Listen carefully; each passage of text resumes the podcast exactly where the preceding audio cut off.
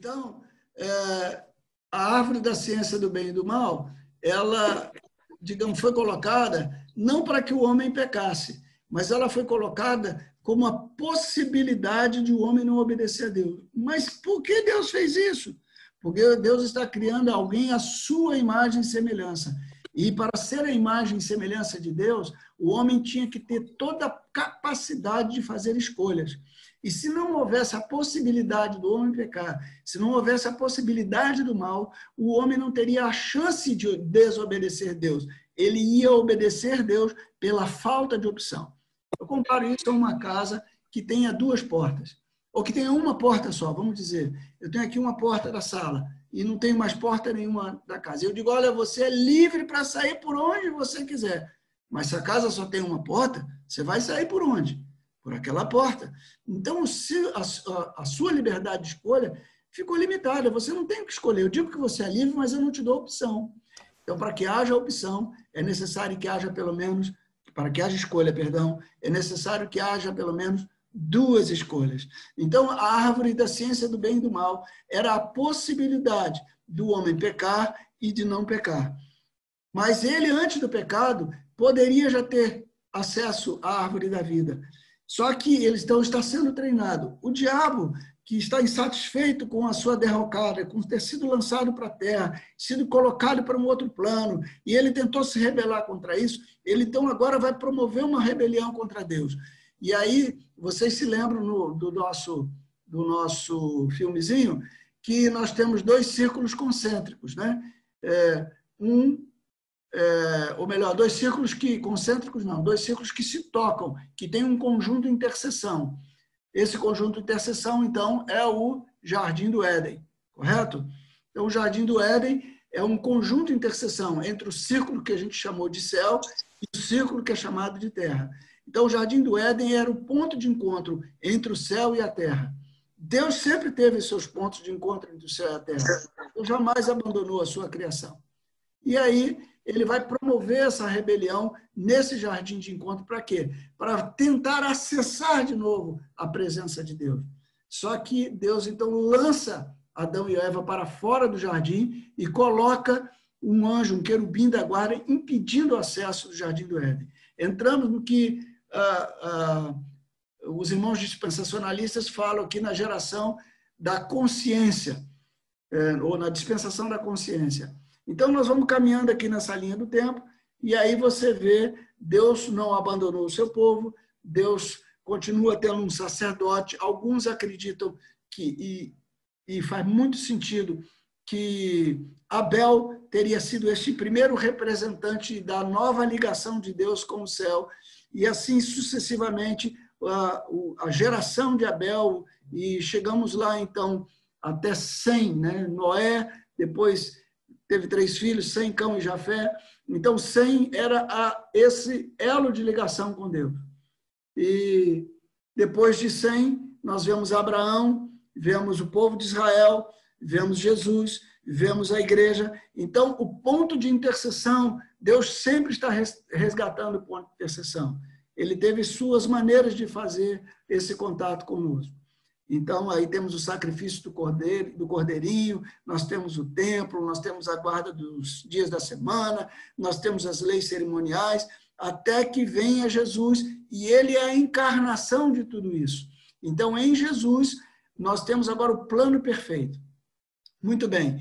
Então, nós entramos aqui a promessa e esse é o ponto-chave. Até aqui, Abraão, a gente ainda tem é, muita discussão, eu não vou passar por isso tudo aqui para não, não gastar o tempo que temos que gastar lá no Apocalipse. Mas eu queria chegar aqui em Israel.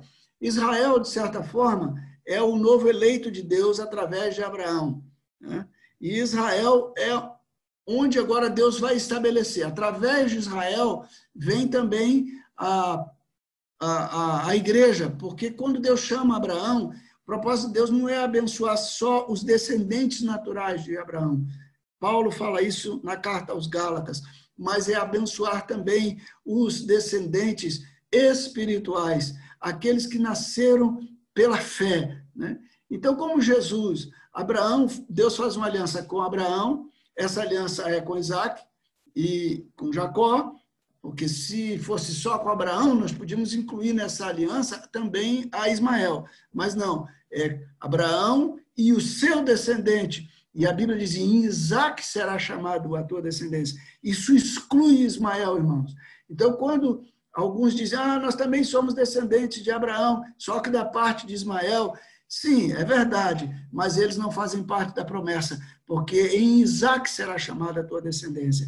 E aí Isaac vem Jacó, e Jacó vem as doze tribos. É, Isaac é um tipo de Cristo.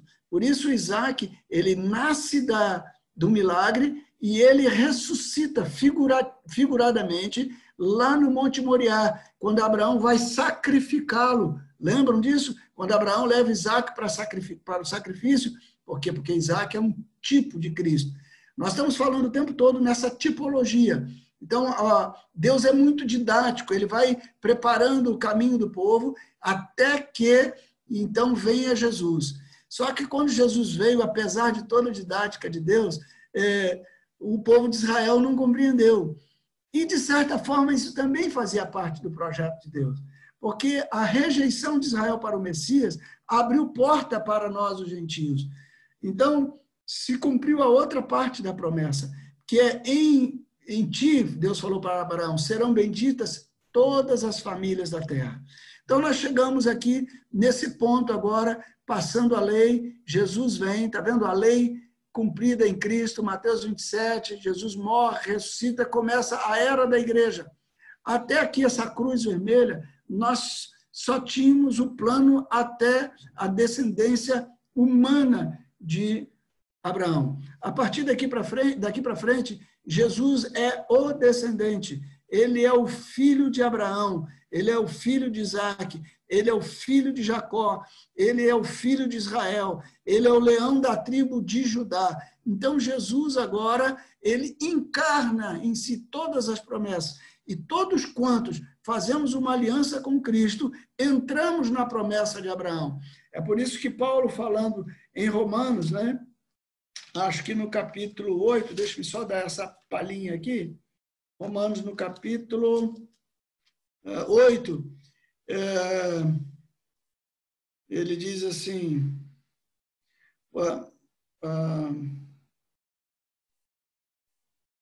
todos os que são guiados pelo Espírito de Deus são filhos de Deus, porque não recebestes o espírito da escravidão para viver de outra vez atemorizados, mas recebeste o espírito de adoção baseado no qual clamamos, Abba, Pai. E o próprio Espírito testifica com o nosso espírito que somos filhos de Deus. Se somos filhos, somos também herdeiros. Muito bem. Capítulo 9 diz assim: uh, E não pensemos, versículo 6, Romanos 9, 6. Não pensemos que a palavra de Deus haja falhado, porque nem todos os de Israel são de fato israelitas, nem por serem descendentes de Abraão são todos seus filhos. Mas em Isaac será chamada a tua descendência. Isto é, estes filhos de Deus não são propriamente os da carne, mas devem ser considerados como descendentes os filhos da promessa. Porque a palavra da promessa é esta: por esse tempo virei e Sara terá um filho.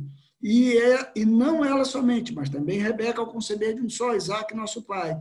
E ainda não eram gêmeos nascidos, nem tinham praticado bem ou mal para que o propósito de Deus contra a eleição prevalecesse, não por obras, mas por aquele que chama. Já lhe fora dito: o mais velho será servo do mais moço. Como está escrito, amei a Jacó, porém me aborreci Isaú. Então, eh, todos nós vamos nos tornando aqui eh, filhos de Deus através de Abraão. Eh, na carta aos Gálatas, só para completar esse pensamento, vou abrir aqui. Hum, é isso mesmo.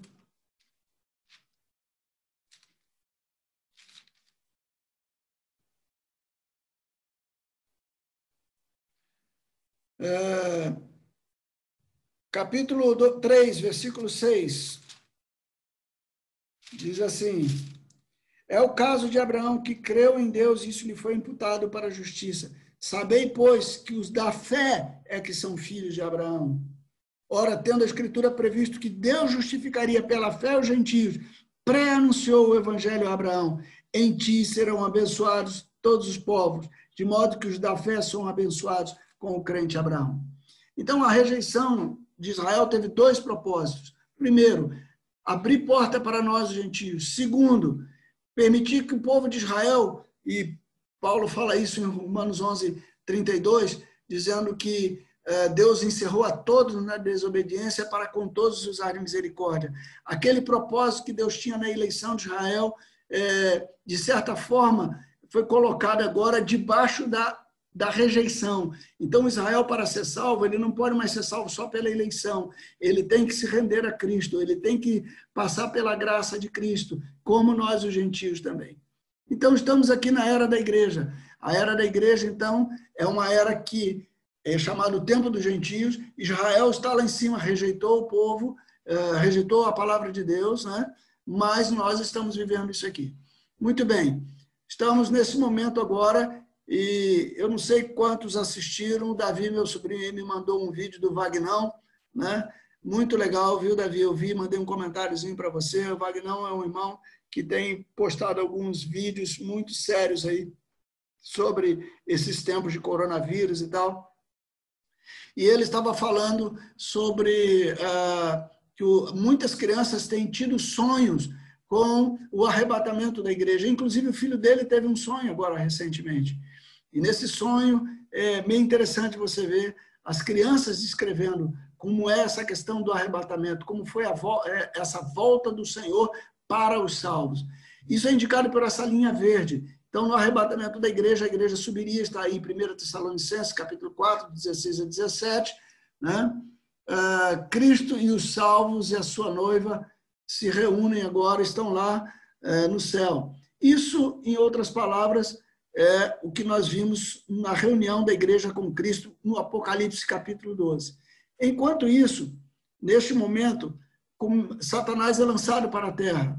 Apocalipse capítulo 12 fala isso. Então, voltando agora aqui um pouquinho para o Apocalipse, a igreja subiu, Satanás foi lançado para a terra.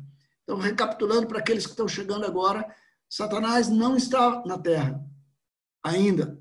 Desculpe. Satanás está nas regiões celestiais. É o que Paulo fala. É, então, quando o, a igreja sobe, estava falando que Efésios capítulo 6 é, diz que a nossa luta não é contra a carne nem contra o sangue, mas contra os principados, potestades e dominadores, contra as hostes espirituais da maldade nas regiões celestes. Por isso, Satanás, quando quer agir aqui na terra, ele tem que influenciar o homem, ele tem que incorporar um homem, ele tem que tomar posse de alguém, né? Ele incorpora alguém, porque ele não tem o direito por si só de andar aqui nessa terra. Ele está preso, e aí ele usa os demônios, etc. e tal. Eles precisam do homem. O Espírito Santo também precisa do homem. O Espírito Santo não está vagando aqui na terra. O Espírito de Deus não pode agir na terra assim. Ele, para agir na terra, ele precisa de nós. Então, ah, por quê? Porque os céus são os céus do Senhor, mas a terra deu a ele aos filhos dos homens. Então, a terra ainda está sobre nosso, sob nosso domínio. Então, a terra, é, vai, nós vamos ter que devolver essa terra para Deus, é, ela está arrendada ao homem. E como é que Deus faz para agir aqui na terra? Ele levanta a igreja, ele põe a igreja para clamar, põe a igreja para orar. Quando Deus quis agir aqui na terra, ele quis entrar aqui na terra, como é que ele fez? Ele se tornou um homem. Porque para agir aqui na terra, a base legal é ser homem, ser filho de Adão. Então, Jesus nasceu de Adão, nasceu de Adão e Eva, através de Maria, mas pelo Espírito Santo ele também era filho de Deus. Então, o filho de Deus agora podia se mover na terra. Ok? Então, neste momento, Satanás é lançado sobre a terra. Deus permite que Satanás seja lançado sobre a terra e começa então alguns anjos que, que caíram na grande rebelião lá atrás, e juntando-se a outros lá de Gênesis capítulo 6, né? quando os filhos de Deus é, coabitaram com as filhas dos homens. É, esses anjos, que são anjos poderosos, que a Bíblia diz, né? Judas fala isso, Pedro fala isso, que eles estão guardados para o dia do juízo, para o final dos tempos. Nós podemos citar alguns, Leviatã, Asmodeus e a própria Apocalipse cita Apolion, eles serão soltos. E aí então tem uma grande tribulação. Essa grande tribulação, esse períodozinho aí embaixo. Né? É, nesse momento, é, parece que se levanta então a besta que nós limos aqui. O que, que seria a besta do capítulo 13? Nós vemos duas bestas no capítulo 13. Uma besta que sai da terra, estou recapitulando, por isso não estou lendo os textos, com uma besta que sai do mar. Uma representa governo, um governo político e o outro, provavelmente, essa tem sido, esse tem sido o entendimento de vários irmãos, um governo religioso. Esse conjunto político-religioso, influenciado pelo dragão, que foi lançado do céu agora, gera um domínio, um governo sobre a terra. Ok? Então, só para simplificar, é, estamos aqui na grande tribulação, é, Satanás está reinando e parece que o povo judeu vai fazer uma aliança com Satanás, com, com a besta nesse período. A, gente classifica a besta como, a segunda besta, como o mesmo é, anticristo ou falso é, profeta, né, do, uh, lá do final do, do Apocalipse, né? E, digamos assim, a primeira besta, digamos que seria talvez o homem da iniquidade. É um pouco difícil você fazer essa comparação, mas podemos assim dizer, né? porque a, o sistema religioso ele faz com que todos adorem a primeira besta. Só que esse sistema religioso ele tem uma característica, tem algumas características. Primeiro, ele faz uma aliança com o próprio povo de Israel, talvez no início dessa grande tribulação. E é provável que lá na metade da tribulação, e aí teremos que acompanhar Daniel, é, diz que Daniel, na última semana de Daniel, ele diz que é, mais ou menos aí depois de um tempo, dois tempos, dois tempos, três tempos e metade de um tempo, ou seja, três e meio. Lembram? Três e meio é metade de sete, que é a metade da perfeição. Ou seja, no período, no período determinado, é, Satanás, é, a, Satanás começa, através da besta, começa a apertar o povo de Israel e a ficha do povo de Israel cai. E então eles se voltam para Jesus. Então aí há uma conversão do povo de Israel.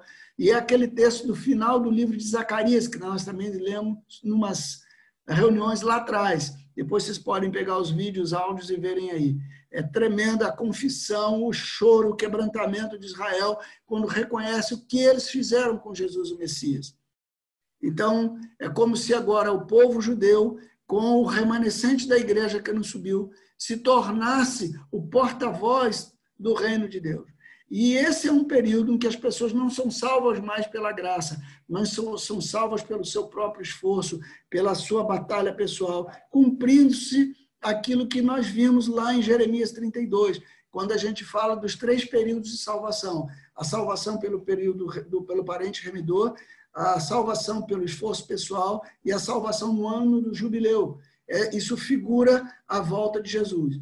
É, é assim que funcionava no Velho Testamento, correto? Então, no Velho Testamento, alguém podia que vendeu uma propriedade, ele podia, ele mesmo, o parente dele podia readquirir a propriedade, ele mesmo podia readquirir a propriedade, ou se isso não acontecesse no ano do jubileu, tudo voltava de volta para o seu primeiro dono. E aí nós vemos que então Satanás começa a perseguir o povo judeu, a besta perseguindo o povo judeu, e é, isso é, termina com a volta de Jesus com os santos, com a batalha do Armagedon. Então, aí nós começaríamos o milênio de Jesus na Terra, e só para dar uma visão global, pode tirar aí, nós já estamos onde a gente queria. Ok? Foi uma visão assim um pouquinho, é, um pouquinho longa, diz a minha esposa aqui. Mas, infelizmente, é, é isso mesmo, é para a gente ir falando. É, eu, eu, gosto muito da didática dos chineses. Pode tirar, Tiago, esse quadrinho aqui, vamos voltar lá para os vídeos, ok? Obrigado. Uh, então, eu queria colocar que uma das características desse novo governo, né, desse, de, desse governo da besta, é que ele tem as características dos impérios, dos quatro impérios que, se, que aconteceram na história que Daniel bem profetizou. Daniel, ele profetiza para o povo judeu. Daniel nunca inclui a igreja porque a igreja não faz parte da cronologia, do, do, do cronograma de Deus. A igreja entra na história, é, mas ela não é propriamente parte dela. A, a, a, o relógio de Deus está em Israel. Por isso, muitos irmãos têm é, olhado para a data de 1948 e acreditam que a volta de Jesus está muito, muito próximo, porque entende que o ressurgimento de Israel é o restaurar da figueira, cuja que a figueira é uma figura de Israel. Então, nós estamos dentro desse contexto e estamos vendo tudo muito próximo. Né? É, ontem foi a Páscoa judaica, é, provavelmente essa Páscoa foi uma Páscoa que coincidiu com a Páscoa cristã, praticamente, é, no calendário cristão. É, um outro fato interessante é que a Páscoa deste ano foi uma Páscoa que está dentro do contexto de praga, como foi o contexto da praga do Egito. Né? Então, pode ser que nós estejamos aí tendo o anúncio de um êxodo, de um novo êxodo, que na nossa realidade é o arrebatamento da igreja, ou o final dos tempos. É a tirada da igreja, é saída dela depois desse momento. Então, devemos estar atentos e olhando para o alto né, e esperando essa palavra do Senhor. Então, esse governo que vai vir, ele, de certa forma, ele tem particularidades, nós vemos isso em Daniel capítulo 7, como dos outros impérios, do império, é, do império é, grego, do império medo-persa, do império, perdão, do império, ah, antes do império medo-persa, do império babilônico, do império medo-persa, do império grego e do império romano. E por isso, se você olhar a descrição desse, dessa besta no capítulo 13, você vai ver que ela tem pés de, leão, de urso, boca de leão e é semelhante ao leopardo. É, no livro de Daniel, é, esse animal, o leopardo, é a Grécia, a, o leão é a Babilônia e o urso são os medo-persas. Então, isso está claro no livro de Daniel, não precisa interpretação, lá fala com clareza sobre esses impérios. E vem um outro animal, um último animal, então, que tem essas características é, que são descritas aqui no capítulo 13, como dez chifres, sete cabeças, que também está lá em Daniel 7. Então, esse governo último mundial é mais ou menos como um império romano restaurado que vai ter essas características, cuja filosofia principal é a filosofia de, de Babilônia. Babilônia é Babel qual é o princípio da Babilônia desde o início da história. O princípio da Babilônia é criar um reino pessoal baseado é, sem Deus, um reino de, de corrupção, de prostituição, um reino humano, é um governo humano cujo propósito seja descartar Deus, subir e alcançar Deus. Então, vocês lembram que quando o Éden, naquele nosso desenho, quando o Éden foi fechado, a primeira tendência do homem foi construir uma Babilônia que pudesse entrar no céu, mas Deus fechou esse portal. Né? Então, isso não foi mais permitido. Deus é quem tem a chave. Por isso, o cordeiro tem a chave, irmãos. É o cordeiro que tem a chave das, da morte, do abismo. Só ele tem todas as chaves. Só ele pode abrir o livro. Só ele tem todas as coisas. Então, muito bem. Uh, então, seguimos aqui. Uh, então, no capítulo 13 nós temos essa visão, no capítulo 14, então aqui, assim, uma característica da besta são, é o número 666, que é a perversidade, é a imperfeição, é o que há de pior no sentido da, da, uh, daquilo que agride a Deus. Porque 666, 6 é o número da imperfeição na numerologia judaica, então, significando que o número da besta é o número da imperfeição. Quando você vai falar no Espírito de Deus, ele é sete, sete, sete, sete vezes sete. São sete os Espíritos de Deus. Né? São sete os anjos. Tudo de Deus é sete. Tudo que é do diabo é seis. Né? É imperfeito. Ele é a imperfeição em pessoa. Muito bem. Como a gente falou lá atrás, é, o livro do Apocalipse ele é de cenas. Então, você, João está tendo uma visão. E até aqui, o final do capítulo 16 nós vamos ter uma visão profética, ah, melhor dizendo, é, uma visão profética até o final do capítulo 18, mais propriamente. Hum, final do 17, 17. Nós vamos ter uma visão profética, uma antevisão de como é que as coisas vão acontecer no final dos tempos. Então, no capítulo 14, a primeira coisa que se tem uma visão é do céu. Primeiro, primeira cena dessa, desse filme, dessa novela, assim dizendo, é do céu. E como é que está o céu nesse momento? O céu está maravilhoso, nada balançando. O pau está quebrando aqui na terra, a besta está reinando, mas o céu continua intacto. Eu olhei, eis o cordeiro em pé sobre o monte Sião, capítulo 14, e com ele 144 mil, tendo nas frontes escrito o seu nome e o nome de seu pai. O céu está intacto. Muito bem. E aí nós falamos também que nós vimos agora alguns anjos. É, nessa visão do céu tem seis anjos e o cordeiro, que faz o número sete.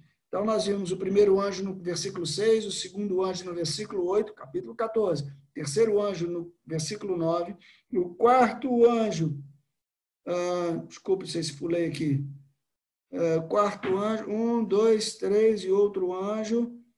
O quarto anjo no versículo 17, o quinto anjo, uh, desculpe,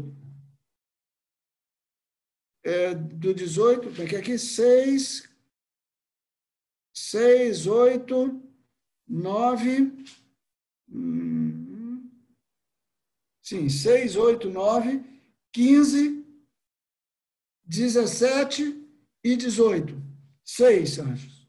E no 14, a voz de Jesus. Então, tudo agora está, o céu agora está em perfeita harmonia. Porém, ele converge agora para ordenar a terra. Então, agora o céu vai invadir a terra. E a besta, o falso profeta e todos aqueles que adoraram a besta vão sentir o impacto disso. Então, aí, o segundo o terceiro anjo, é, o, o, primeiro anjo descreve, descreve, a oportunidade do evangelho é, do Senhor, né? Nós temos então essa visão da promessa. O primeiro anjo fala nessa oportunidade renovada. Agora, segundo a busca pessoal, haverá uma oportunidade ainda para o evangelho. Lembre-se, a igreja já está arrebatada, a igreja já está com Jesus no céu. Você diz, Daniel, já falei também sobre isso, mas e se a igreja não for arrebatada? Irmãos, o importante mais do que qualquer coisa, é que temos o Senhor. Ok? Já comentei sobre isso, não vou voltar aqui. Mas olhando por essa, esse ângulo aqui, a igreja estando lá com o Senhor, como creem hoje grande parte dos irmãos e grande parte da igreja. 144 mil lá no céu, os vencedores, os 12 mil da, é, do Velho Testamento com os 12 mil lá do Novo Testamento. 12 vezes 12 doze patriarcas, doze apóstolos e mil, número completo dos vencedores de todas as épocas. Eles estão lá. Então, haverá um evangelho eterno para pregar aos que se assentam sobre toda a terra, cada nação, tribo, língua e povo, dizendo em grande voz: Temei a Deus e dai-lhe glória, pois é chegada a hora do juízo. E adorai aquele. 14, versículo 7. Tô, e adorai aquele que fez o céu, a terra e o mar. E aí, depois desse, dessa, de, dessa oportunidade, o segundo anjo anuncia a queda do sistema mundial. O terceiro anjo vai anunciar, a, vai advertir contra o destino dos adoradores da besta. E a seguir nós temos aí o anúncio do Armagedon. O que é o Armagedon? O Armagedon é a batalha final. Quando o céu desce para a terra, a besta com falso profeta, regido por Satanás, reúnem os reis de todas as nações para pelejar contra o Senhor. Essa peleja é chamada de Armagedon. Por quê? Porque Armagedon, é, é, essa peleja ela se dá no vale onde se travavam as batalhas dos reis lá no passado. Então, uh, Armagedon é, como que uma visão né, de uma, uma, uma visão que os judeus entenderiam o, o que seria, que tipo de batalha seria essa. Então, não, estou aqui ainda no 14. Né? Só para fazer um comentáriozinho aqui, olha. É, O Schofield ele diz que Armagedon é a antiga elevação e vale do Megido ao oeste do Jordão, na planície de Israel, entre Samaria e Galileia. É o lugar designado para os exércitos da besta e do falso profeta serem destruídos por Cristo, descendo à terra em glória. Então, ele vai anunciar aqui, está preparando a batalha. Muito bem. É, o anjo já está com a sua foice afiada, vai se dar toda a colheita do grande dia. Uh, capítulo 15. Uh, finalmente, então, voltando aqui, neste período visionário, isso é uma visão, tá, gente? Isso não é a descrição. João está fazendo uma visão. Olha, vai ser assim. Então, uh, nós temos aqui a batalha final e a sétima voz é o último flagelo descrito a seguir nos detalhes. Então, nós temos aqui, neste período visionário, que transcorre como um trailer. Sabe como é o trailer de um filme? Como é que diz o povo aí, um spoiler do filme? É isso que João está dando aqui. Ele está dando um spoiler do filme. É, está a queda desse sistema maligno e seus representantes. Todos os reis e os governantes que se associaram a este sistema hão de cair. Há muito que se refletir aqui como a confederação que sustenta o governo do anticristo. Alguns acham, porque você leu lá é, sobre é, dez chifres, sete cabeças, e isso, a ideia é de uma confederação de reis e governos que vai sustentar a besta. Vão dar a ele a, o governo. Nós já temos visto isso nos nossos dias, uma uma, vou dizer, uma pregação, uma mensagem, já não digo nem mais oculta, mas é aberta, dizendo que nós precisamos de um governo global e mundial. Quem não tem ouvido isso? Né? Nós precisamos de um governo global. Então, que esteja acima das constituições, inclusive. O doutor Walter é, White, naquele é, vídeo que nós já comentamos também no passado, ele fala que essa é, é, como se houvesse uma constituição das constituições e ela se sobreporia por um estado de emergência à Constituição. É mais ou menos o que nós estamos vendo agora no coronavírus, numa pequena escala. Algumas coisas estão sendo permitidas que não se permitiria normalmente. Por exemplo, é, eu hoje fui comprar meus remédios lá na farmácia popular e eles já me deram o remédio, está é, aberto para três meses. É, antigamente você tinha que mês a mês provar. É, o CPF está sendo regularizado para que as pessoas possam sacar o seu dinheiro. É, e assim vai, uma série de medidas que estão sendo tomadas. Você não precisa de licitação para comprar isso ou para comprar aquilo, porque nós estamos num estado de emergência. Então, quando há um estado de emergência, e esse estado de emergência se sobrepõe às regras naturais. Então, esse governo vem com esse estado de emergência, porque a Terra vai estar num caos. E ele vem resolvendo as coisas. E todo mundo vai ó, aplaudir esse governo e esse líder mundial. E a religião, e alguns aí acham que pode ser a própria apostasia da igreja, e novamente alguns aplicam isso à própria ao catolicismo romano e ao papado, principalmente os, os adventistas, afirmo isso já há muitos anos, que ah, o Papa seria o elemento indicado para isso. E por quê? Porque desde lá de trás, o doutor Walter fala isso, existe dentro do movimento católico romano os jesuítas, e vocês podem comparar ler a história e vocês vão ver que os jesuítas estão presentes praticamente em todos os itens de, das histórias dos povos. E os jesuítas são, de certa forma, os agentes das sociedades secretas. E as sociedades secretas, elas contêm os líderes políticos de praticamente todos os países do mundo. E muitas dessas decisões são tomadas lá. Nós vimos ontem, eh, no último encontro, o nosso amado Marcelo falando aqui alguma coisa sobre decisões que iam ser tomadas quando da compra da, uh, do sistema que ia trazer a TV colorida para o Brasil, se eu não me engano, se era o sistema europeu, se era o sistema uh, japonês, e ia haver uma discussão, mas ele já tinha acesso a essas decisões. As decisões estavam tomadas, meus irmãos. E por que o Marcelo sabia isso? Porque o Marcelo trabalhava na comunidade europeia. O Marcelo era o, era, era o CPD da comunidade europeia. E hoje ele está também nessa área lá em cima, também trabalhando com o governo americano.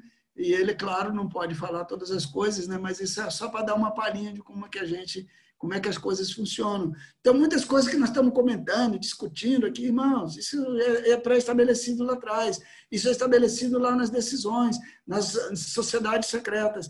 Então, esse, essa besta, esse falso profeta, é, é levantado com um acordo, com um aval desses líderes. Isso pode acontecer. Uma outra possibilidade nós sinalizamos lá atrás é que fosse, por exemplo, o Império Turco-Otomano. Por quê? Porque o Império Turco-Otomano ele traz os dois elementos, o elemento religioso e o elemento político. E a Turquia hoje é a porta de entrada para a Europa. A Turquia é a grande força desse império, digamos assim, muçulmano.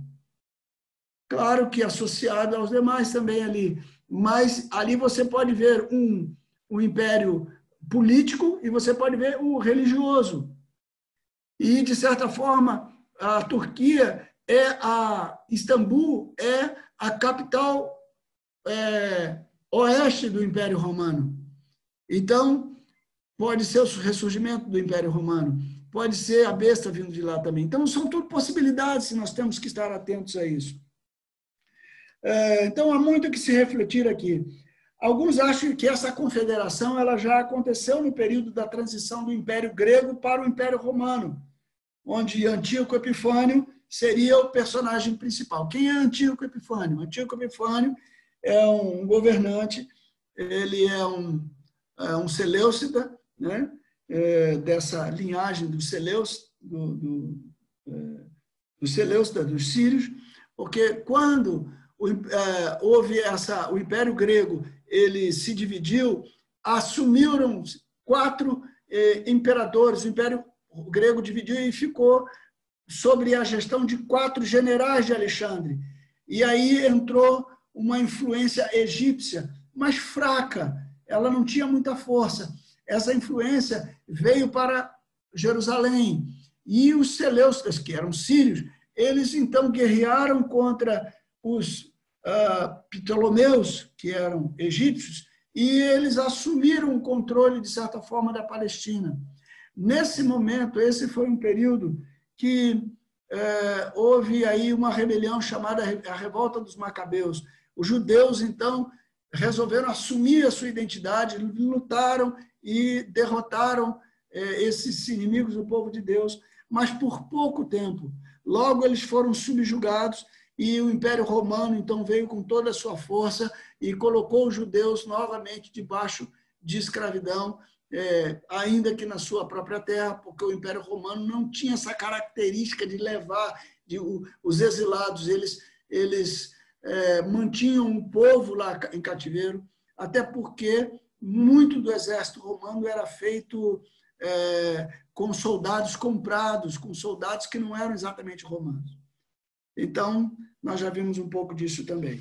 Mas, é, de certa forma, Antíoco Epifânio, e já isso se aplicou já Antíoco Epifânio, mas como nós já falamos, é, não resta dúvida que isso faz parte do elemento profético. É, um acontecimento histórico como foi esse de Antíoco Epifânio, que chegou a sacrificar um porco no templo judaico, e esse templo judaico depois veio cair aí na década de 70, 70, 70 e pouco, 78, 79 aí depois de Cristo, o templo foi destruído, nunca mais foi reconstruído até hoje. E isso, de certa forma, prefigurava essa, esse momento da grande tribulação.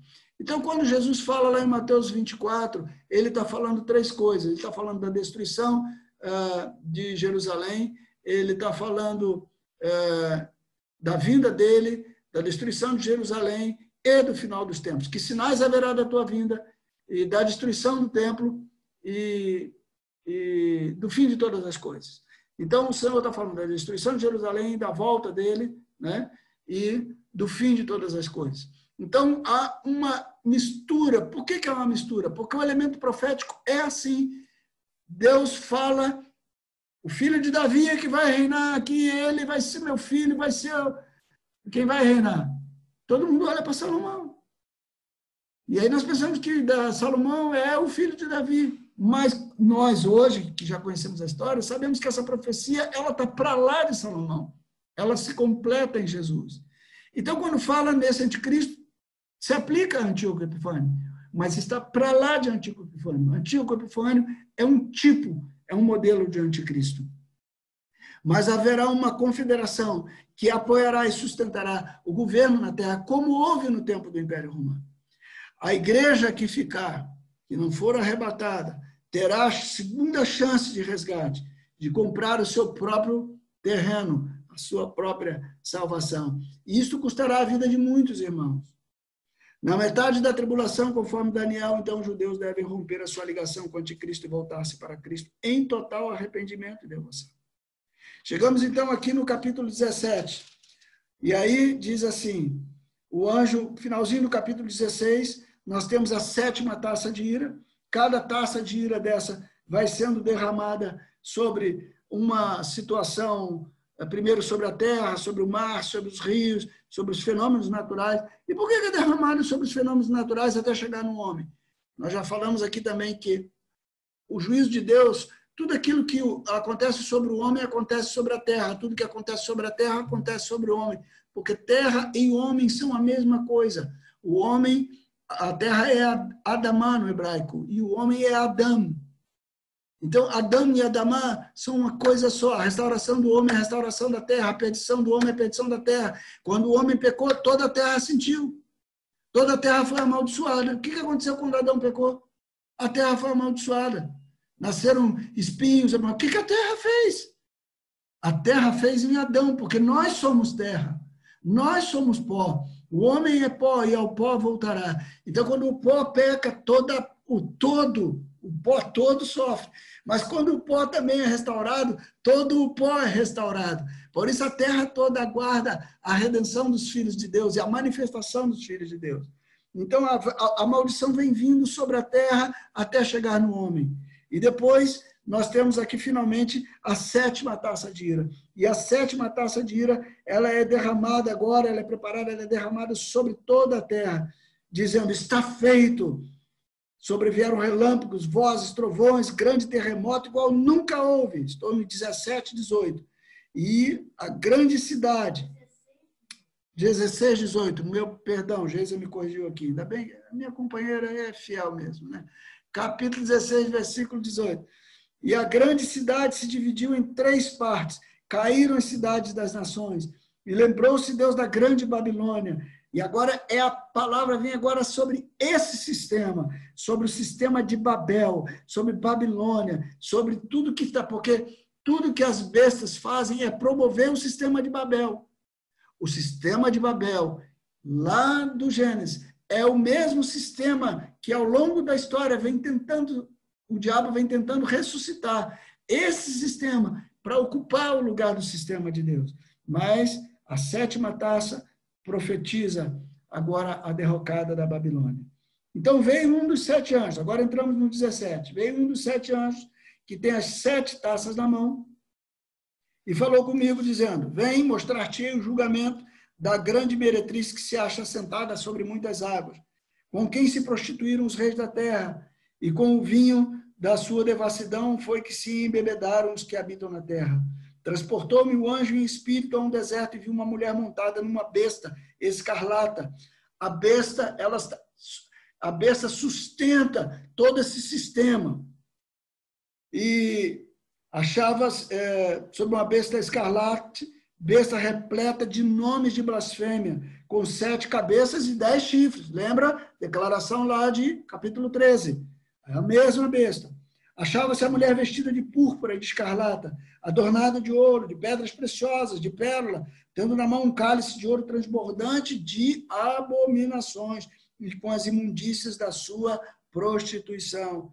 Na sua fronte achava-se escrito um nome mistério: Babilônia, a grande, a mãe das meretrizes e das abominações da terra. Isso, de certa forma, no primeiro século, se aplicou ao Império Romano. Quando João está escrevendo isso, num primeiro momento, os irmãos sabem que Babilônia é o sistema romano é, pervertido. O sistema romano, irmãos, apesar dele ser forte, ele era altamente corrupto. Ah, o exército era todo comprado, como é que fala? Os, os, soldados, eles não eram, muitos soldados não eram legítimos, eles eram comprados, eram soldados. Hã? Não, está é, me fugindo a palavra aqui. Alguém me ajuda aí. Quando você tem um soldado pago para guerrear por você. Me fugiu aqui. Hã? Contratado. Não, mas tem um nome específico. Contratado, não? Mercenário. Obrigado, Lenilson, isso aí. Lenilson falou bem. Eram mercenários. Por isso que o Império Romano quedou, porque muitos destes eram mercenários.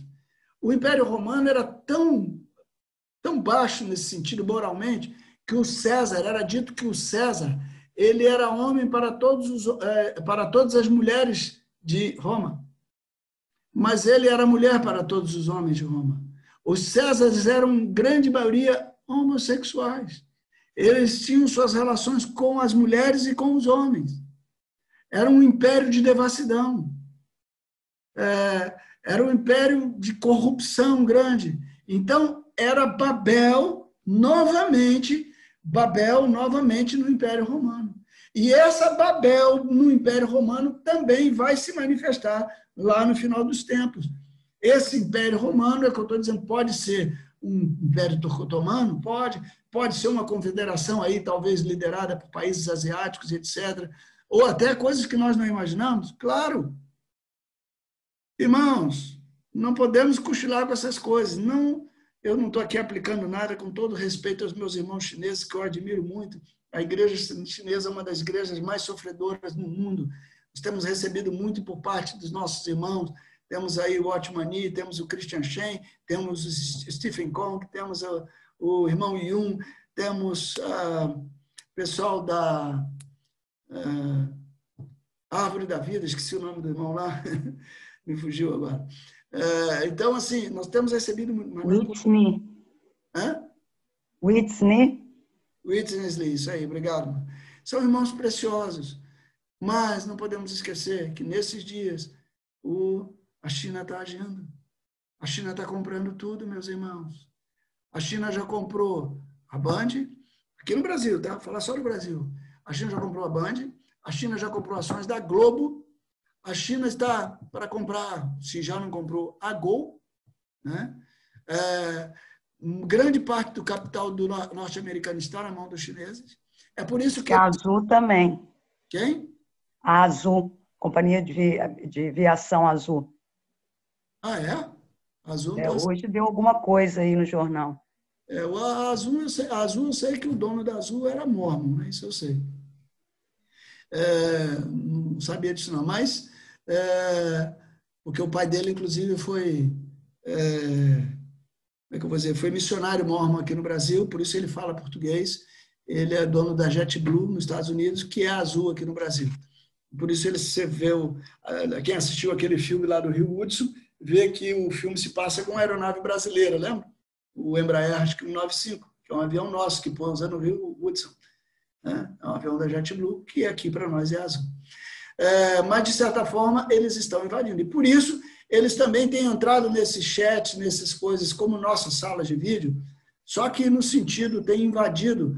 A Zoom é, tem sido alvo, a Zoom né, que nós estamos usando tem sido alvo, por isso nós estamos tomando todos os cuidados, os irmãos aí estão monitorando, né? porque estão entrando em muitas é, coisas para ouvir o que está sendo tratado, para poder ter a estratégia sempre à frente. Isso aí faz parte mesmo da Guerra Fria, da guerra de valores. Isso aconteceu muito na época com Rússia e Estados Unidos, agora está acontecendo com a China, etc. Né? Então, assim, nós não podemos ficar desapercebidos dessas coisas. E haverá isso sim. Então, eh, nós temos aqui a, a grande meretriz que o que importa é que é o império do mal, não estou aqui dando nome a ninguém, não, não, não tenho essa autoridade para falar, né? É, pode ser um sistema aí qualquer, é, alguns já falaram até em alguns líderes aí é, socialistas, etc. É, começa então a queda do sistema mundial. É o quarto império que ressurgiu. A mulher sentada sobre a besta, então, é o império final, em sua vertente religiosa. Está alicerçada no governo do anticristo. em cima da besta. Há uma confederação de reis e nações que segue a besta e dão a ela legitimidade, apoiando o seu governo. Estou pensando agora já futuristicamente, né? Não estou tratando do Império Romano, mas não esqueço que não pode descartar isso, porque senão não tem a mensagem para os primeiros cristãos. Este governo tem duas vertentes, política e eclesiástica novamente. A primeira dá o governo, a besta, e a segunda, a adoração. Sete reis que governam por pouco tempo caminham, encaminham a vinda de um oitavo. Né? Um oitavo rei, a besta. Ele surgirá destes. Cinco que facilitaram o caminho, mas já passaram. Um que está presente e outro que virá por pouquíssimo tempo, dando lugar e promovendo o governo da besta. Então, vocês vão ler isso aí a partir do versículo 7. O anjo, porém, me disse: Por que te admiraste? Dir-te-ei o mistério da mulher e da besta que tem as sete cabeças e os dez chifres e que leva a mulher. A besta que viste, era e não é, está para emergir do abismo e caminha para a destruição, e aqueles que habitam sobre a terra. É, a besta que era e não é, de certa forma, é um sistema religioso. Por isso, os adventistas aplicam muito ao papado. Eu falei ontem sobre o exílio dos papas, lembra? Usei até um, um programinha, um cronogramazinho aqui para falar sobre isso, que ocorreu aí uh, a partir de 1307, quando o Papa teve que sair da, ele foi exilado, foi governar em Avignon, falei sobre isso. Então, alguns acham que esse que era e que depois voltou a ser, poderia ser o Papa. Então, a besta que viste que viste era e não é, e está para emergir do abismo, e caminha para a destruição, e aqueles que habitam sobre a terra, cujos nomes não foram escritos no livro da vida desde a fundação do mundo, se admirarão, vendo a besta, a besta que era e não é, mas aparecerá. Ela foi ferida, houve um baque e tal. Pode ser aí com o próprio Estado de Israel reconhecendo a Jesus como Messias. Aqui está o sentido. Quem tem sabedoria. As sete cabeças são sete montes nos quais a mulher está sentada. São também sete reis. São reis que vão dar apoio. Dos quais cinco caíram. Um existe e outro ainda não chegou. Então, cinco caíram, um existe, mas ainda falta um. E quando chegar, tem que durar pouco. E a besta que era e não é, também ele é, é ele o oitavo rei. E procede dos sete e caminha para a destruição. Então, os sete, quando fechar esse sétimo rei, e coincidência ou não, de certa forma, quando vamos falar nos países ricos, só uma coincidência, uma especulação. Nós falamos nos sete grandes países ricos. Pode ser só uma coincidência. Né? Ah, e eles, quando fecha esse, esse ciclo, então surge um oitavo líder e esse oitavo líder, de líder é a própria besta. E os dez chifres que viste também são dez reis, os quais ainda não receberam reino, mas recebem autoridade como reis, com a besta. Então, essa confederação dos sete primeiros reis, quando fecham, eles erguem um oitavo rei. E esse oitavo rei, que é a própria besta, ele agrega dez reinos, dez reis à sua volta. E dez não significa no, no, novamente que sejam dez exatamente, mas dez dentro da, da, numerologia judaica é um número completo de reis, assim como o número sete é um número perfeito. Eu só fiz uma conjecturação, porque também pode ser. Então, tem esses um só pensamento. Ah, e recebem autoridade como reis com a besta durante uma hora, um período curto, essa é a ideia. Tem estes um só pensamento e oferecem à besta o poder e a autoridade que possuem. Pelejarão eles contra o cordeiro. O alvo deles normalmente é Babel. Babel é invadir o céu. Pelejarão contra o cordeiro. E o cordeiro os vencerá. Pois é o Senhor dos senhores e o Rei dos reis. Vencerão também os chamados, eleitos e fiéis que se acham com ele. Falou-me ainda: as águas que viste com onde a meretriz está sentada são povos, multidões, nações e línguas os dez chifres que viste e a besta, esses odiarão a meretriz.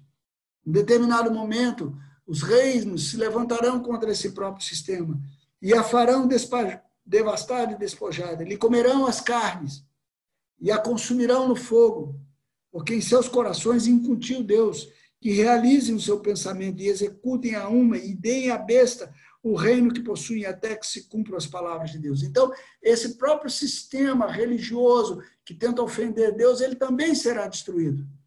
E aí, talvez seja um ateísmo, uma forma é, de pensamento científico, ou logístico, etc., ou, ou de lógica. Né?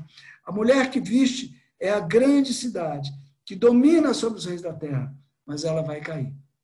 Então, a Babilônia, e aí entramos no capítulo 18, né? Então, ah, essa confederação se volta contra a meretriz, a fim de que sobre, sobre, que só, só reste a besta, o anticristo. Em outras palavras, a Babilônia política destrói a Babilônia religiosa. Os verdadeiros cristãos são admoestados a deixar a Babilônia, ou seja, abandonar toda a comunhão com a Babilônia religiosa. Por isso temos aquela palavra: sai dela, povo meu, sai dela, povo meu. Os inimigos de Deus não percebem que tudo isto vem da parte do Senhor. E eles estão se degladiando. Mas é o Senhor que está permitindo isso. É o Senhor que está por detrás disso. O anjo forte mostra que a derrota então será completa, que a Babilônia política e a econômica também vão cair. Né? Então, aqui no capítulo 18, nós temos que a Babilônia vai ser destruída. Depois destas coisas, vi descer do céu outro anjo, e tinha grande autoridade, e a terra se iluminou com a sua glória.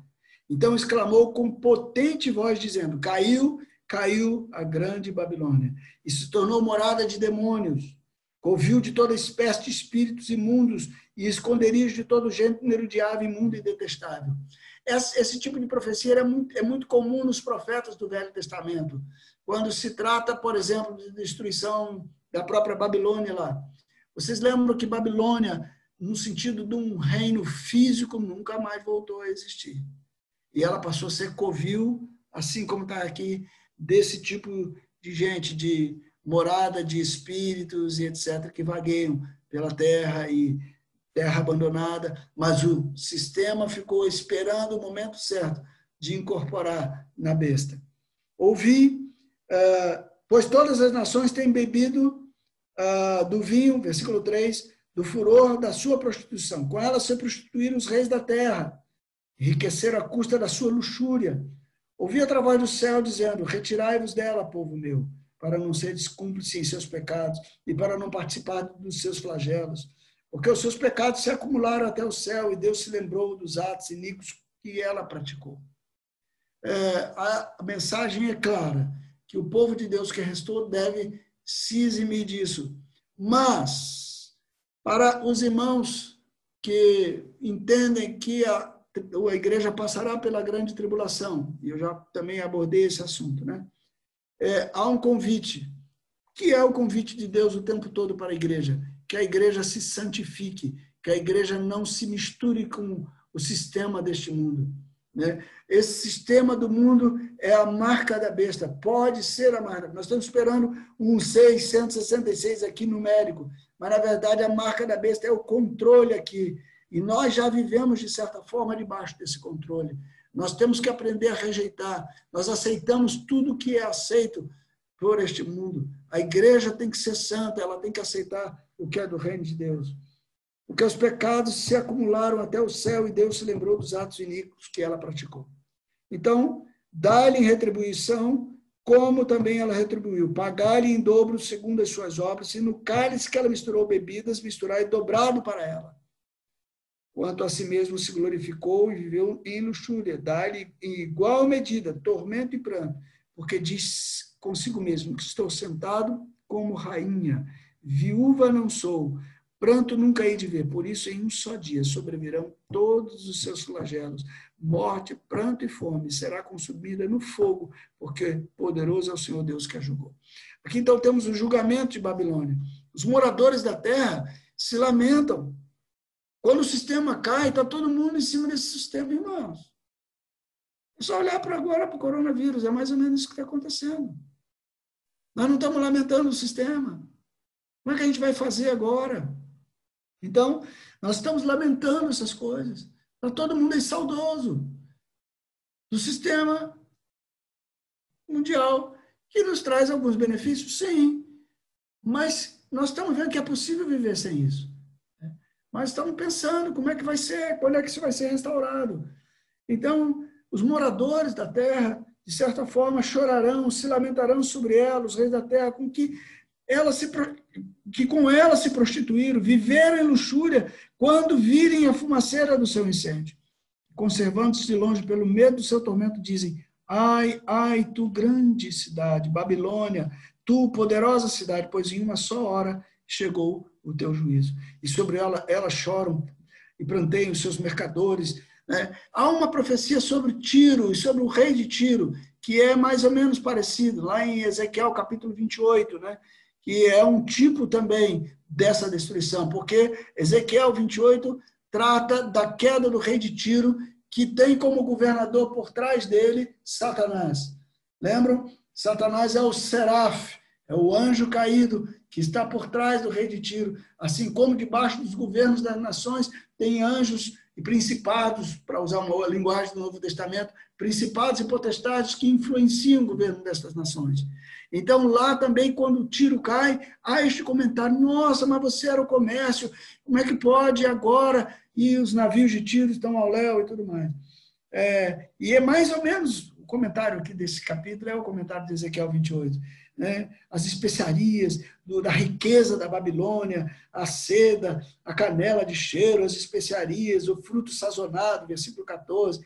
Os mercadores deram dessas coisas que por meio delas se enriqueceram conservar-se-ão de longe pelo medo do seu tormento, chorando e pranteando, e dizendo, ai, ai da grande cidade, que estava vestida de linho finíssimo, de púrpura e de escarlata, adornada de ouro, de pedras preciosas e de pérolas, porque em uma só hora ficou devastada tamanha riqueza. Os anjos se regozijam, né? Versículo 20 diz: Exultai sobre ela os céus, e vós, santos apóstolos e profetas, porque Deus contra ela julgou a vossa causa. Então um anjo forte levantou uma pedra, como grande pedra de moinho, e arrojou-a para dentro do mar. Assim com ímpeto será arrojada a Babilônia. Novamente, ah, antes da, da, da derrota, derrocada, sempre tem uma profecia. Você tem a profecia e tem a ação. Essa é a ação da literatura apocalíptica. Tem a, a, a sala da antevisão, o, o spoiler, o trailer, que é a visão profética, e depois o anjo mostra a coisa acontecendo e diz: e a grande cidade nunca mais é, será achada. A voz de arpista, de músico, de tocadores, de flautas, etc. Também jamais haverá em ti. E brilhará a lua de, luz de candeia, nem voz de noivo de noiva. Jamais em ti se ouvirá, pois os teus mercadores foram os grandes da terra, porque todas as nações foram seduzidas pela tua feitiçaria. E nela se achou o sangue de profetas, de santos e todos os que foram mortos sobre a terra.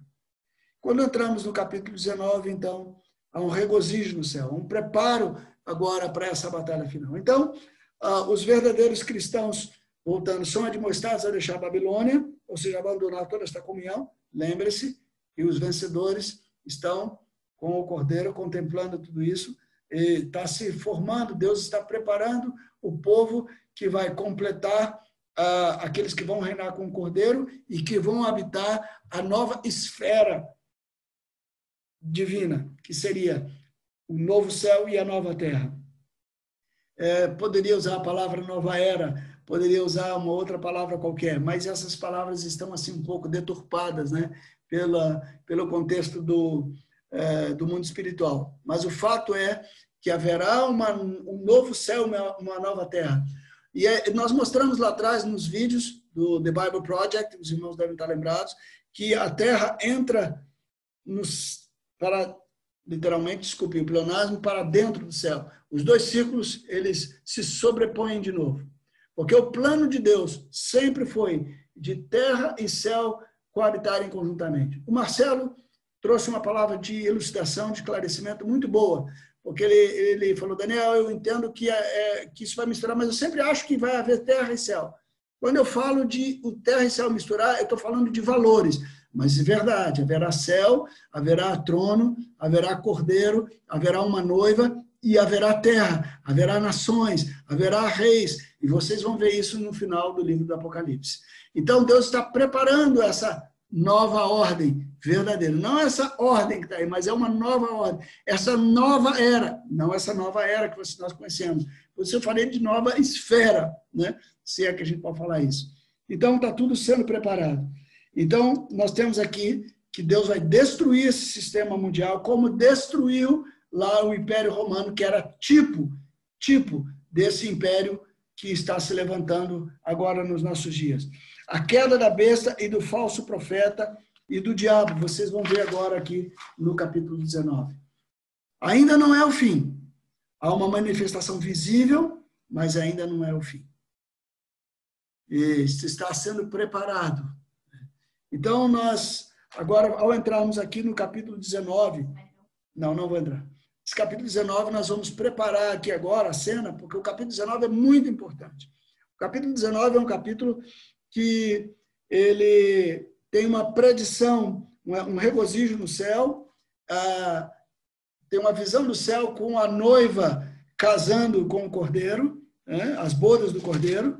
Depois nós temos é, a volta do Senhor, essa igreja agora desposada do cordeiro que volta, e a batalha final contra essas hostes espirituais da maldade, contra esse governo, contra esse sistema político-religioso que foi instaurado aqui na Terra, cujo propósito é blasfemar contra o trono de Deus. Então, é, o que eu gostaria de novamente enfatizar, meus amados, aqui, porque esse tem sido o tema que eu tenho é, é, trabalhado com ele há algum tempo, é dizer para vocês que é muito bom sermos salvos, é muito bom sermos livres do, do poder das trevas e do inferno, mas a melhor coisa que pode acontecer conosco é ainda irmos um pouquinho além, é desfrutar da intimidade com o Senhor. Então, estou é, vendo a minha irmã ali, né, Neuza, que bom. Aquela ali é a Neuza, minha irmã, tá vendo lá? Eu tenho irmã, viu, gente? Vocês podem não conhecer, mas ela está ali, ó. Isso ali, aquela blusinha é, vermelhinha e branca ali, né? E joia. E o filho dela, o Davi, meu sobrinho, estão aí juntos, né? É, que bom, bom demais ver vocês. Né? É, o que eu quero encorajar, a Neuza vai lembrar, ela sabe do que, que eu estou falando, porque nós somos mais ou menos da mesma época. Eu não vou falar que ela é mais velha do que eu, porque não fica muito legal, né? Mas ela lembra do vinho malgo, né? Lembra, não lembra, Neuza? De vinho malgo, chamada da meia-noite, o ministério para os judeus, lembra disso? E eu achei aqui, recentemente, nas minhas pesquisas, achei um livrinho do Vimalgo aqui comigo, cujo título é Eis o Noivo. E esse livrinho fala exatamente sobre a questão dos vencedores, das virgens prudentes e das virgens nécias. E eu fiquei empolgadíssimo, porque eu não me lembrava disso, né? Principalmente que Vimalgo falava dessas coisas.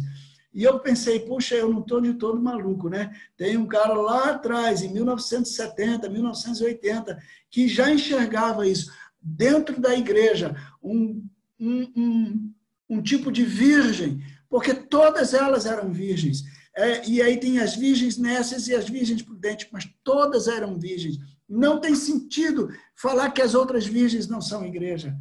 E é por isso que o apóstolo Pedro, e principalmente Pedro, fala sobre é, alcance, precisamos alcançar o fim da nossa salvação, o objetivo da nossa salvação, que é a salvação das nossas, o fim da, no, da nossa fé, perdão, que é a salvação das nossas almas, não somente da salvação do espírito, mas a salvação das nossas almas.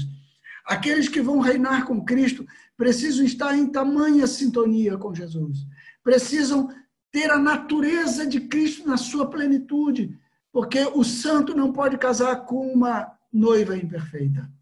Mas e o resto? Vai perecer? Paulo diz que não. 1 Coríntios capítulo 3, versículos 9 em diante porque ele diz que ninguém pode lançar outro fundamento além daquele que foi posto. Se alguém edificar madeira, palha e feno, a obra dele vai ser destruída pelo fogo, porque quando ele chegar na presença de Deus, que é fogo consumidor, a obra dele vai ser destruída. Mas o fundamento que ele tem é o fundamento é Jesus, e Jesus não pode ser consumido pelo fogo de Deus, porque Jesus tem a mesma natureza de Deus. Então, Paulo diz que esse tal será salvo como que pelo fogo.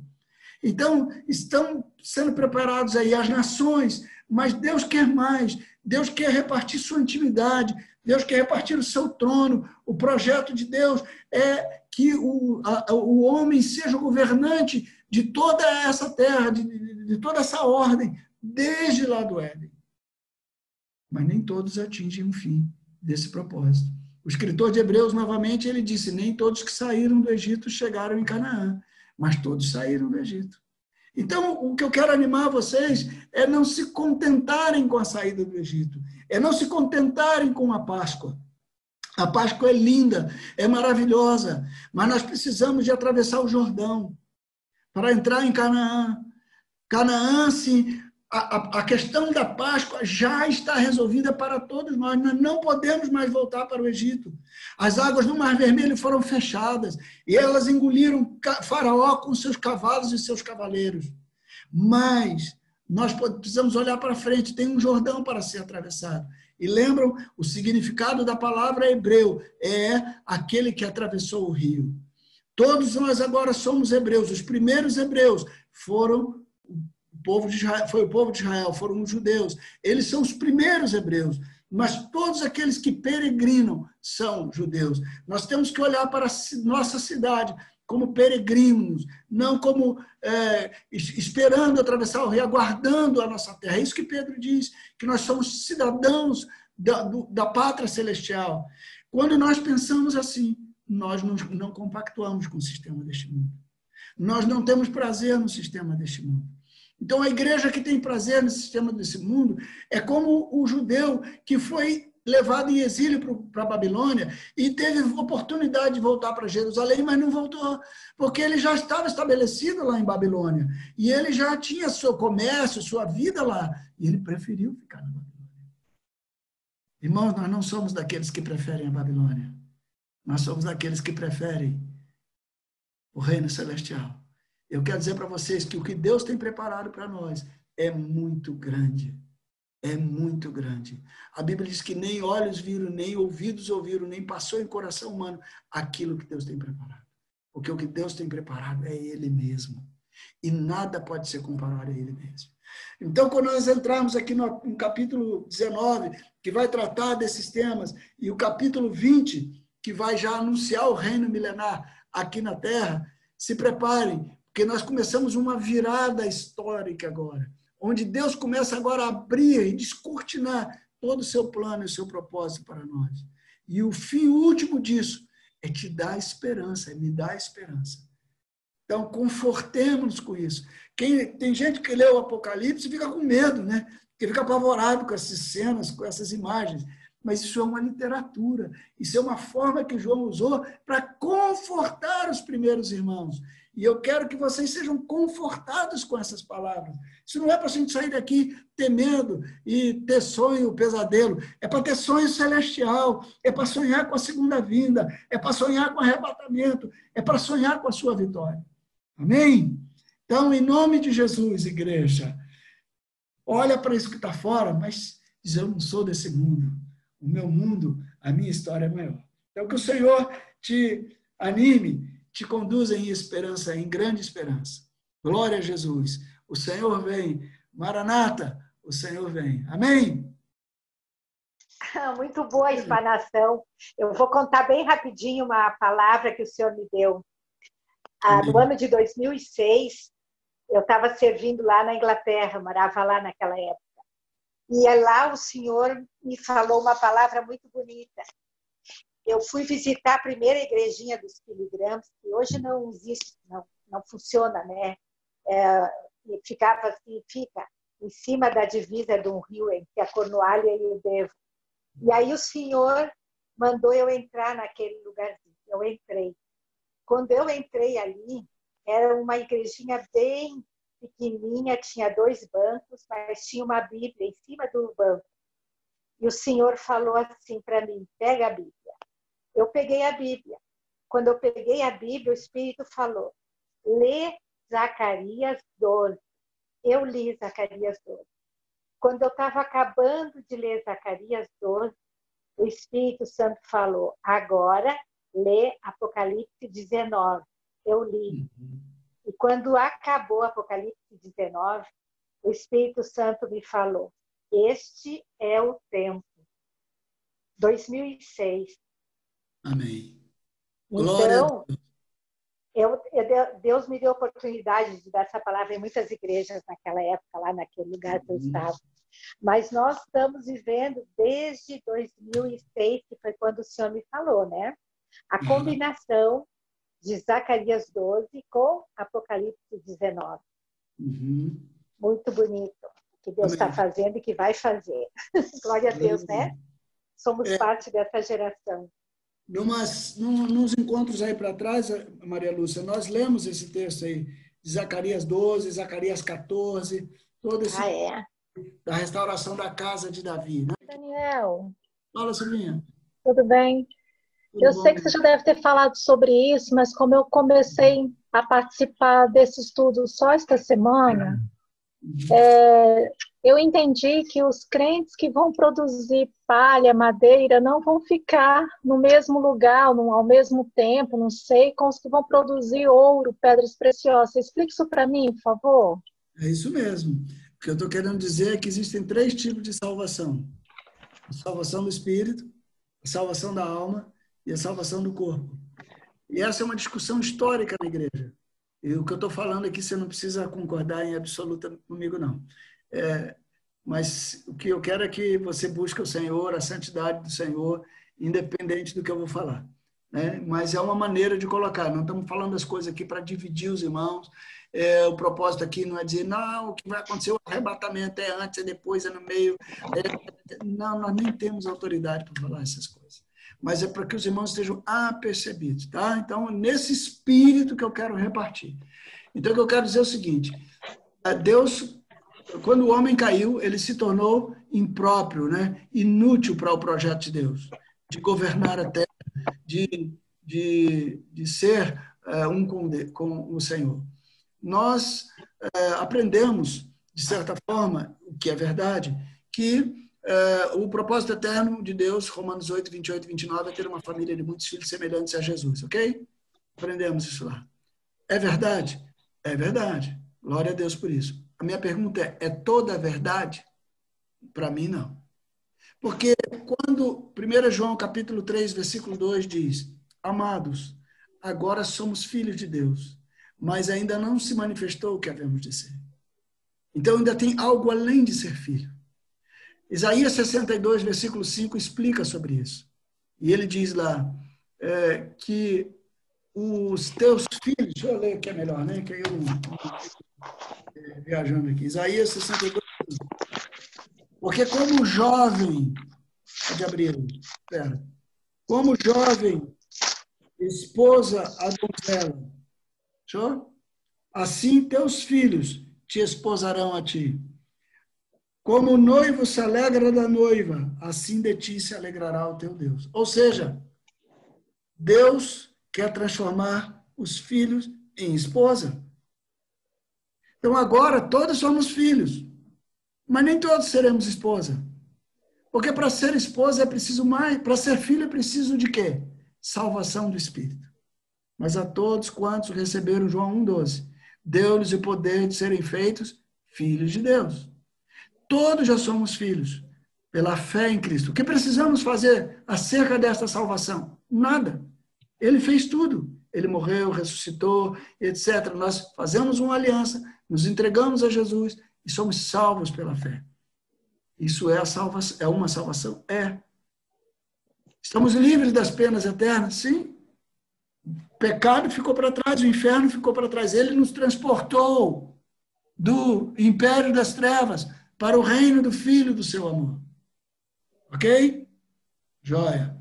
Então, João Batista diz, é, Jesus diz em Mateus capítulo 11, por outro lado, que o reino de Deus é tomado pelo esforço. Então, como é isso? Se a salvação é por graça, como o reino é tomado por esforço? Porque o reino de Deus é o governo de Deus, é o reinar com Cristo. E quem vai reinar com Cristo? A esposa do Cordeiro. Então Deus colocou em nós o Espírito Santo. A semente de Deus é o Espírito Santo. E agora que eu tenho o Espírito de Cristo, e a Bíblia diz que se alguém não tem o Espírito de Cristo, Romanos 8, 9, esse tal não é dele. Ela precisa agora permear toda a minha alma, meus pensamentos, minha vontade, minhas emoções, tudo precisa ir sendo transformado à semelhança de Cristo. Isso é produzir ouro, prata e pedras preciosas. É nos transformar à semelhança de Cristo. Para quê? Para poder casar com Jesus. Porque o noivo é ouro, prata e pedras preciosas. O noivo é santo. E a igreja está em processo de santificação. Então, em outras palavras, a salvação da alma, nós podemos chamar a salvação da alma de santificação. E diz a Bíblia assim, a qual ninguém verá o Senhor. A gente pensa, então sem a santificação eu não vou para o céu. Sem a santificação não tem a vida eterna. Não, sem a santificação você não vai ter acesso a Deus. Porque se você chegar lá sem a santificação, você chega lá, em outras palavras, com madeira, palha e feno. E quando você chega lá com madeira, palha e feno, você é queimado. Porque Deus é fogo consumidor. Mas veja bem, nós agora então nós temos então aqui dois tipos. E Paulo diz lá em 1 Coríntios 3, e eu rogo aos irmãos encarecidamente que leiam, meditem nesse texto, né, principalmente a partir do versículo 9, que repete a citação, 1 Coríntios capítulo 3, versículo 9 em diante. Você pode ler três todo, mas principalmente no versículo 9. Você vai ver lá que você ele disse: ninguém pode lançar outro fundamento além daquele que já foi posto. E qual é esse fundamento? Jesus Cristo. Ponto. Agora, todos têm um fundamento? Sim. Mas o que cada um edifica sobre o fundamento? Veja, a primeira salvação do Espírito está feita. E quem fez? Jesus. E eu recebo por graça. Mas esse processo da santificação, esse processo da salvação da alma, não é só graça depende de mim. Eu sou participante desse processo. Então, nesta segunda etapa, vamos assim dizer, na verdade, eu estou aqui falando didaticamente, tá, irmão? Estou querendo dizer que tem três salvações. Estou falando didaticamente. Você pode dizer que é uma salvação só, mas com três aspectos. Tudo bem, não tem problema. Mas eu quero dizer assim: esse aspecto da salvação, ou essa parte da salvação, Paulo diz que nós devemos desenvolver a nossa salvação com temor e tremor. Como eu posso desenvolver a salvação com tremor e temor se ela me foi dada por graça, gente? Então é óbvio que ele está falando do processo da santificação. E no processo da santificação é um processo que eu trabalho. De Deus somos cooperadora, cooperadores. Lavoura de Deus, edifício de Deus sois vós. Então, uma vez salvo por graça, Efésios capítulo 2 em diante, todo capítulo 2, outro texto para ler, graça. Fomos salvos pela graça, mediante a fé, que não vem de vós, é dom de Deus, não de obras, para que ninguém se glorie. Ponto. Agora, uma vez salvo pela graça, mediante a fé, nós vamos construir um edifício para Deus. De pedras preciosas. É por isso que a igreja é um edifício. Paulo compara, Paulo compara a igreja como um corpo, mas Pedro compara a igreja como um edifício de pedras, do qual Cristo é a pedra angular. Então, estamos edificando. E Pedro diz, né, nas suas duas cartas, assim, mas em cada uma ele dá um enfoque diferente. Ele diz que aquele irmão que não compara, desculpe estar voltando aqui, mas essa é uma palavra muito. Uh, vamos aqui primeiro em primeira de Pedro. Primeiro de Pedro, capítulo 1, versículo 3 em diante. Bendito o Deus e Pai de nosso Senhor Jesus Cristo, que é segundo a sua muita misericórdia nos regenerou para uma viva esperança mediante a ressurreição de Jesus Cristo dentre os mortos. Ok? Então, presta atenção. Ele está falando que ele nos regenerou, que ele já gerou de novo em nós a sua vida. Então, ele não está falando que vamos ser regenerados, ele está falando para salvos, para crentes. Com que propósito nós fomos regenerados? Já fomos, não vamos ser. Fomos regenerados. O verbo está no passado para uma herança incorruptível, sem mácula, imarcessível, reservada nos céus para vós outros. Tem uma herança para nós. Então nós já fomos regenerados, mas tem uma herança. Que sois guardados pelo poder de Deus mediante a fé, para a salvação preparada para revelar-se no último dia. Esta salvação vai se revelar no último dia.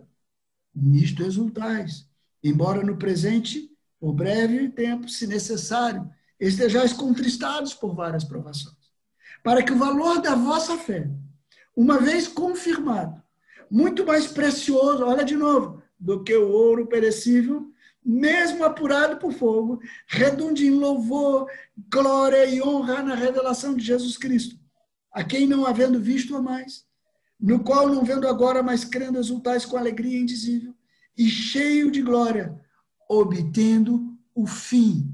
Aí diz, o alvo, o objetivo da vossa fé, a salvação das vossas almas.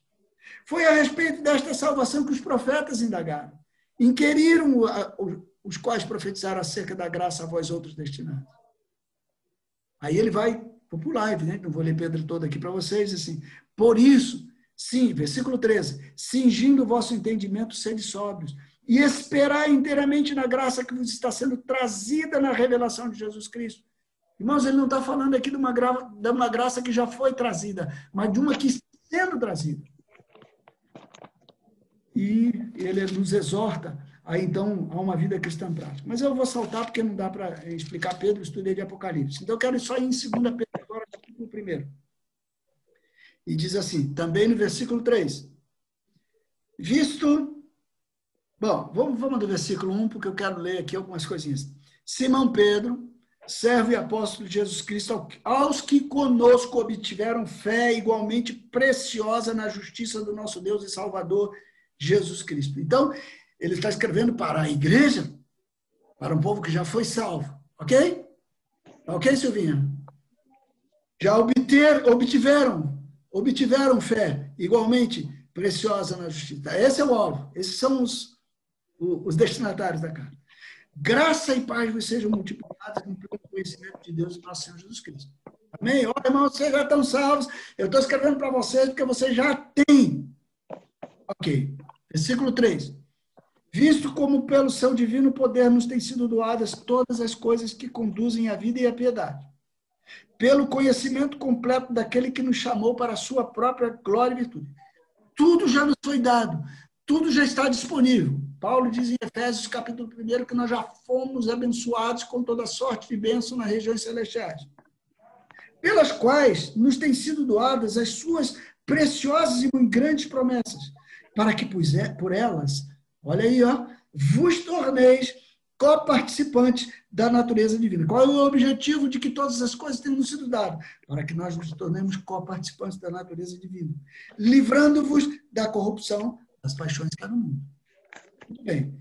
Por isso mesmo, vós, meus amados irmãos queridos, que já são salvos, que já são comprados pelo sangue do Cordeiro, eu estou aqui falando agora da minha cabeça, tá? Que já tem tudo em Cristo Jesus. Por isso, meus irmãos, vós, vocês, eu, reunindo toda a vossa diligência, todo o vosso esforço, todo o trabalho que vier para vocês, Agora está falando não é de graça, mas não, tá? Falando de diligência. Associar com a fé a virtude. Com a virtude, o conhecimento. Com o conhecimento, o domínio próprio. Com o domínio próprio, a perseverança. Com a perseverança, a piedade. Com a piedade, a fraternidade. Com a fraternidade, o amor. Porque estas coisas, existindo em vós, e em vós aumentando, fazem com que vocês não sejam, com que não sejais nem inativos, nem infrutíferos no pleno conhecimento de nosso Senhor Jesus Cristo. Pois aquele que estas coisas não estão presentes é cego. Literalmente, no grego é míope. Vendo, e ele explica, vendo só o que está perto. Cego não vê o que está perto, irmão. Quem vê o que está perto é míope. Eu sou míope. Se eu, eu tiro óculos aqui, eu, eu leio a Bíblia aqui tranquilo sem óculos. Mas eu já tenho dificuldade para enxergar a tela de vocês aí. Porque míope só enxerga o que está perto. Eu enxergo o que está longe quando eu boto óculos. Então ele diz: aquele que essas coisas não estão presentes é míope. Vendo só o que está perto, esquecido da purificação dos seus pecados de outrora. É como se tivesse esquecido qual é o propósito para que foi salvo. Por isso, meus amados irmãos, procurai com diligência, com esforço, uma busca incessante, cada vez maior, confirmar a vossa vocação e eleição. Porquanto, procedendo assim, não tropeçareis em tempo algum. Pois desta maneira, desta maneira, fazendo estas coisas, é que vos será amplamente suprida a entrada no reino de nosso Senhor e Salvador Jesus Cristo. Ou seja, quando eu agrego essas coisas à minha salvação perante a graça lá no passado, é que me é amplamente possibilitada, facultada a entrada no reino eterno de nosso Senhor Jesus Cristo. Por essa razão, ele diz: sempre estarei pronto para trazer-vos lembrados acerca destas coisas, embora já estejais certos da verdade já presente convosco e nela confirmados. Também considero isto enquanto estou neste tabernáculo. Eu mesmo estou fazendo assim, despertar-vos para com estas lembranças, certo de que estou prestes a deixar o meu tabernáculo, como efetivamente nosso Senhor Jesus Cristo me revelou. Mas de minha parte, esforçar-me-ei diligentemente por fazer que, a todo tempo, mesmo depois da minha partida, conserveis lembrança de tudo, porque não vos damos a conhecer o poder e a vinda do nosso Senhor Jesus Cristo, seguindo fábulas engenhosamente inventadas, mas nós mesmos fomos testemunhas oculares da sua majestade, pois ele recebeu da parte de Deus, Pai, honra e glória, quando pela glória celso ele foi enviado a seguinte voz: Este é meu filho amado em quem me compraz. Ora, esta mensagem vinda do céu nós a ouvimos quando estávamos com ele no Monte Santo. Tendo assim, tanto mais confirmada a palavra profética, fazeis bem em atendê-la, como a uma candeia que brilha em lugar tenebroso, até que o dia clareia, clareia a estrela da alva nasça em vossos corações. Mas como a estrela da alva nasce em vossos corações, se eles já eram salvos por meio de Jesus Cristo? Sabendo primeiramente isto, que nenhuma da profecia profecia da Escritura provém de particular elucidação. E aí ele vai falando, porque nunca, jamais qualquer profecia foi dada por vontade humana, entretanto, homens santos falaram da parte de Deus movido pelo Espírito Santo. Então, o que eu quero colocar é que nós estamos, tem muita gente achando, se torcendo para Jesus voltar na hora que ele tiver de boa. Porque senão ele não vai subir. Meus irmãos, a questão nossa com o nosso com o inferno está resolvido. A Bíblia diz que aquele que é de Jesus, o maligno não lhe toca. Nós somos salvos pelo Senhor. O que nós não temos ainda é a plenitude dessa obra realizada.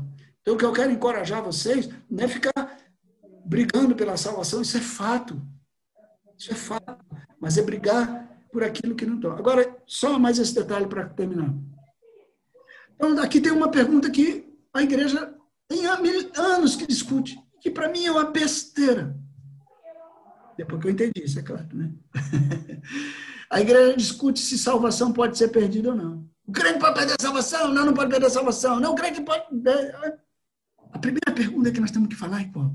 De que salvação você está falando? Porque se nós estivermos falando da salvação do Espírito, eu vou te dizer que você não pode perder. Porque você foi transportado para o reino do Filho do seu amor. Agora, a sua posição no reino do Filho do seu amor vai depender de como você opera. E se você não operar diligentemente essa salvação, você pode perder algumas coisas, porque você não alcançou. Então, a salvação da nossa alma depende de mim. Claro, do Espírito operando em mim, mas do lugar que eu dou ao Espírito. nessa, nesse lugar, nós somos parceiros de Deus. Na salvação do Espírito, era obra da graça. O cordeiro entrou no santuário, ofereceu-se a si mesmo como sacrifício e nós simplesmente aceitamos. Nos entregamos a ele. Agora, a salvação da alma, a santificação, é um processo que eu tenho que me empenhar. E se eu não me empenhar, eu posso perder. Então, em falando da salvação da alma, eu posso perder. Então, eu posso chegar lá do outro lado do rio só para habitar novo céu na terra. Você vai dizer, já está bom demais. Já está bom demais se você olhar para o Egito. Mas se você olhar que o que é ter comunhão íntima com o noivo, eu pergunto às irmãs e novas aí que paqueraram o bonitão que mora lá, a irmã, né? todo mundo paquerou o Fábio e lá, e aquele cara é um bonitão e tal. Mas a Silvinha casou com o Fábio. Eu te pergunto, As irmãs, ah, nós tivemos, estamos tendo comunhão com ele, nós vamos lá, frequentamos com ele, você vai larga de ser besta, eu tenho comunhão com ele todo dia, eu partilho das intimidades dele, nós desfrutamos de uma vida íntima. Aí que lindo. Entendeu? Com esse beijo ficou tudo claro. Esse é o propósito nosso Deus. Então, o Senhor está nos chamando para um reino. E se você olhar, é isso que Deus estava chamando Adão e Eva. Só que como Adão e Eva caíram, por causa do pecado, agora Deus teve que nos restaurar a primeira condição. E agora nós temos que comer da árvore da vida como eles estavam comendo lá no começo. E essa árvore da vida é Cristo. E à medida que nós comemos da árvore da vida, nós somos transformados à imagem do Senhor, para reinar com Ele. Claro que esse casamento é um casamento espiritual, não é um casamento físico. Está falando de intimidade. Então, faz sentido 144 mil, faz sentido tudo mais. Então, o que queremos do Senhor? E é muito simples. Quando nós olhamos para cada um desse nosso quadro, que eu estou aqui no mosaico, eu te pergunto: todos nós temos a mesma revelação de Cristo? É óbvio que não. Todos temos a mesma maturidade? É óbvio que não. E por causa dessa maturidade, cada um desfruta do reino já aqui. Eu desfruto de um jeito, você desfruta do outro. A Mara, que está ali quietinha, né? Que bom, Mara, que você tem aí com a gente. Desfruta de outro. O desfrutar tem a ver com a maturidade.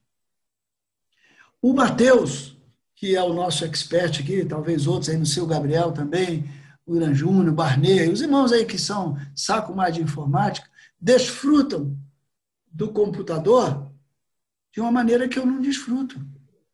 Porque eles têm maturidade tecnológica. O Marcelo, Marcelo lá de Boston, ele desfruta muito, né? O Felipe, meu filho, ele desfruta muito. Eu só sei aqui o básico. Para pagar minhas contas, para fazer meus Word, para trabalhar, para até para entrar nesse Zoom aqui, se o Thiago não me socorresse, eu não entrava. Então eu, eu desfruto. Quando chegarmos lá do outro lado, o desfrute de cada um vai dizer respeito à revelação que nós alcançamos agora aqui. Madeira, palha e ouro, prata e pedras preciosas. Amém? Falei pra caramba, né? Foi outra pregação, quase.